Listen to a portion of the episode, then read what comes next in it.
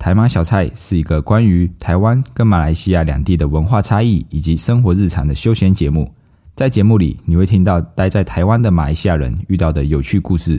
如果你想要更了解两地的文化差异，绝对要准时收听台马小菜，在各大平台，包括 Apple Podcast、Spotify、KKBox 都可以收听哟。那我们节目即将开始啦！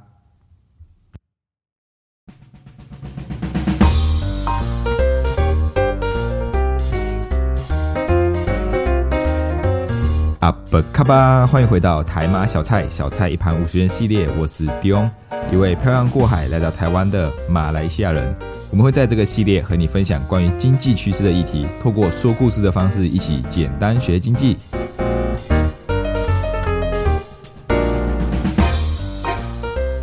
嗨，各位听众，大家好。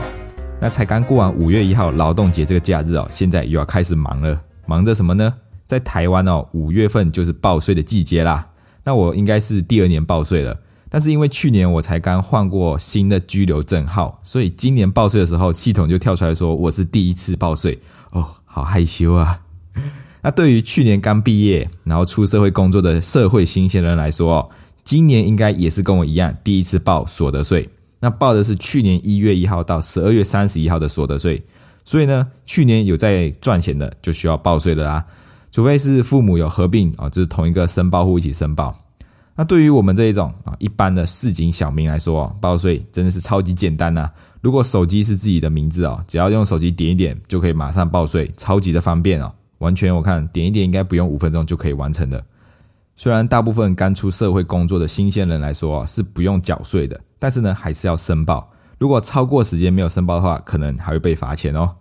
另外哦，对于那些刚申报完，然后如果是可以退税的话呢，最快第一批的话，可以在七月份就可以领到退税了啊，就是会有这种小确幸的感觉，就是哦又拿到一笔钱。虽然这笔钱本来就是自己的，但是突然有一笔钱，就是会蛮开心的。像我今天完成报税的话，最快最快七月份就可以领到退税了。五月份除了申报所得税以外哦，刚好现在也是月初，那我自己呢就有个习惯，就是在每个月的月初的时候，都会去检视自己的资产负债表。简单来说啊，就是检视钱钱呐啊，就是看我们的钱跑哪里去了。那我会把自己当做一家企业在经营。那各位老板啊，在开店做生意的时候，会不会去编列预算啊？会不会去检视每个月的损益表，看看这个月有没有赚钱？那如果有钱的话，是不是可以增加一些机器设备啊，来赚更多的钱啊？所以我自己呢，就会每个月去检视这个资产负债表，然后看看到底钱都跑去哪里了。那这样子的习惯啊，维持了八年左右吧。哦，从我。在高中毕业之后就开始有这个习惯了，虽然到现在啊没有大富大贵，但是看着自己的财富慢慢增加，每个月离这个财务目标又靠近一点点了啊，也是蛮有成就感的啦。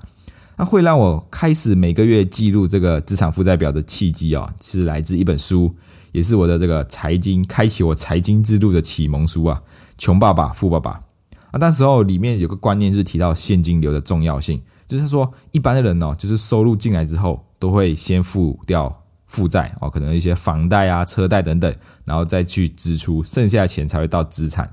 但是呢，他说有钱人的思维是，当我收入今天进来之后，我会先优先去呃资产这一块，就是会去买一些资产可以帮我赚钱的资产，然后才去支出，才去负债那一块。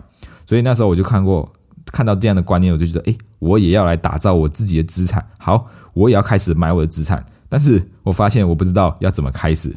所以呢，我知道，但我知道的是，就是如果要了解自己的资产负债表的话，就要从记账开始，就要从钱到底跑哪里去开始了解。唉，听到记账这两个字哦，我相信大部分人都会有个不美好的回忆啊。那我自己呢，就总结了身边一些朋友在记账失败，跟我自己这么多年记账下来的一个感想啊，那来跟大家做一个分享。为什么大部分的人记账都会失败，都撑不过一个月、两个月？就连我自己在这个八年记账的过程，也有几次哦，就是曾经有几个月就没有记账。那这个就像是你身边有个 A 朋友谈恋爱之后，你就会跟他，你就会跟其他朋友打赌说：来来来，我们开赌盘。我猜一他他们不会在一起超过一个月啊，有些人三个月哦，最多不会超过半年啦啊。这概念是一样的。为什么大部分人记账会失败呢？我总结了几个原因哦。第一个就是记账的方式太复杂了。比如说，有些人就会很喜欢用手写本来记账哦，然后就是会想要写的很美、很漂亮的，那这样子就会花很多的时间在美编这一些东西上面。而且手写还有个缺点，就是它没有办法统计你一个月的开销，或者是没有办法统计哦你一个月的开销都在哪里。所以有些人就会用习惯用手写的方式。但是就会很不方便，因为你还要有纸，还要有笔，所以记账起来就会很不方便。那这种复杂的方式呢，就会让别人哎，可能记账记了一阵子之后，就会想要放弃。那另外一种呢，它就是用手机的 App 记账啊，比较数位化的方式。但是为什么还是会失败？其实也是因为记账的方式太复杂，记账的方式用错了。有些人习惯啊，就是我消费完就会马上拿出手机要记账，想说这样子就不会忘记了。但是呢？我们不可能每一次就是消费完就要拿出手机记账，因为这样子哦次数会太多，就会太麻烦了。所以呢，我我自己觉得哦，就是可以设定一个时间，像我的习惯就是我在吃午餐的时候或者吃晚餐的时候，我有空闲的时候我就拿出来，哎想一想早上买了什么，午餐吃了什么，然后晚餐的时候就想一想，哎下午还有买什么吗？那晚餐花了什么钱？这样子就是设定一个时间，然后让自己习惯性的在这个这个时间段去记账这件事情。其实就像是健身运动一样啦。如果我们已经有培养出这个运动的习惯，那我们时间到了，我们就会很自动去运动，不会觉得就是很复杂，或者是这个方式很不适合自己。第二个原因呢，就是有些人可能他真的记账，持续坚持了一个月、两个月、三个月了，但是最后还是放弃。那这个其实大部分原因是在于记账了之后，没有好好的去检讨这一个月的开销。就是很单纯的流水账啊，我就是记记记记，然后也没有去检视到底花了什么钱，或者是钱到底跑哪里去。就是他就是想很单纯的把每一笔钱都记下来哦，为了记而记。所以当你今天你记账之后，没有去检视你这一个月的开销到底花在哪里之后，其实对你的财务顾呃这个财务的管理，或者是这个财务的目标，其实是没有太大的帮助。你顶多只是知道哦，我自己这个月花了多少钱，我的钱都跑去哪里了，但是你不会去做。这个管理啊，不会去做编列预算这件事情，所以呢，大部分的人哦，记账之后没有去做检讨的话，其实也是会等于记账没有意义。那第三个原因呢，就是太过在意细节哦。有些人很这个这个完美主义者，他就是非常非常的在意细节啊。我的账差了三块钱，这三块钱到底跑哪里去了？我一定要想起来，然后整晚失眠，就是为了这三块钱。所以有时候记账啊，不一定要把每一笔钱都记得很仔细。像我自己，我记得习惯是，如果真的差了几几块钱，我就会记录失踪，这笔钱不翼而飞这样子哦。但是这种小钱还是要记下来，只是不会记得它到底花在哪里哦。如果真的忘记了就算了，我就记失踪。像我记每个月可能就有好几百好几百块钱的失踪。啊，但是完全不会增加我记账的这个压力啊，就是钱不见了啊，没关系，反正我知道我有花这笔钱，我知道我的钱少了多少啊，然后我就记失踪。那还有另外一个我觉得蛮 NG 哦 NG 的方式，就是有些人会觉得我只要记大的就好了，不要记小的啊，这样子让我记账起来比较不会有压力。我就是大笔的开销我才记啊，那种小小的十几二十块钱我就不要记了。那我自己是觉得哦，大笔的支出反而比较多，有些是无可避免的。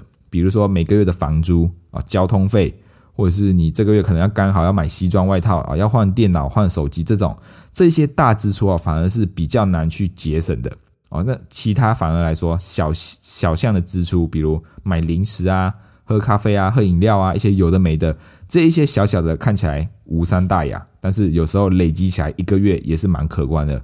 所以反而我觉得。不管是大的支出还是小的支出，都要去很仔细的记录啊！但是就不要太过于去在意这个细节。有时候你真的忘记花在哪里钱，这忘记钱花在哪里，那你就记录，跟我一样记录失踪就好了。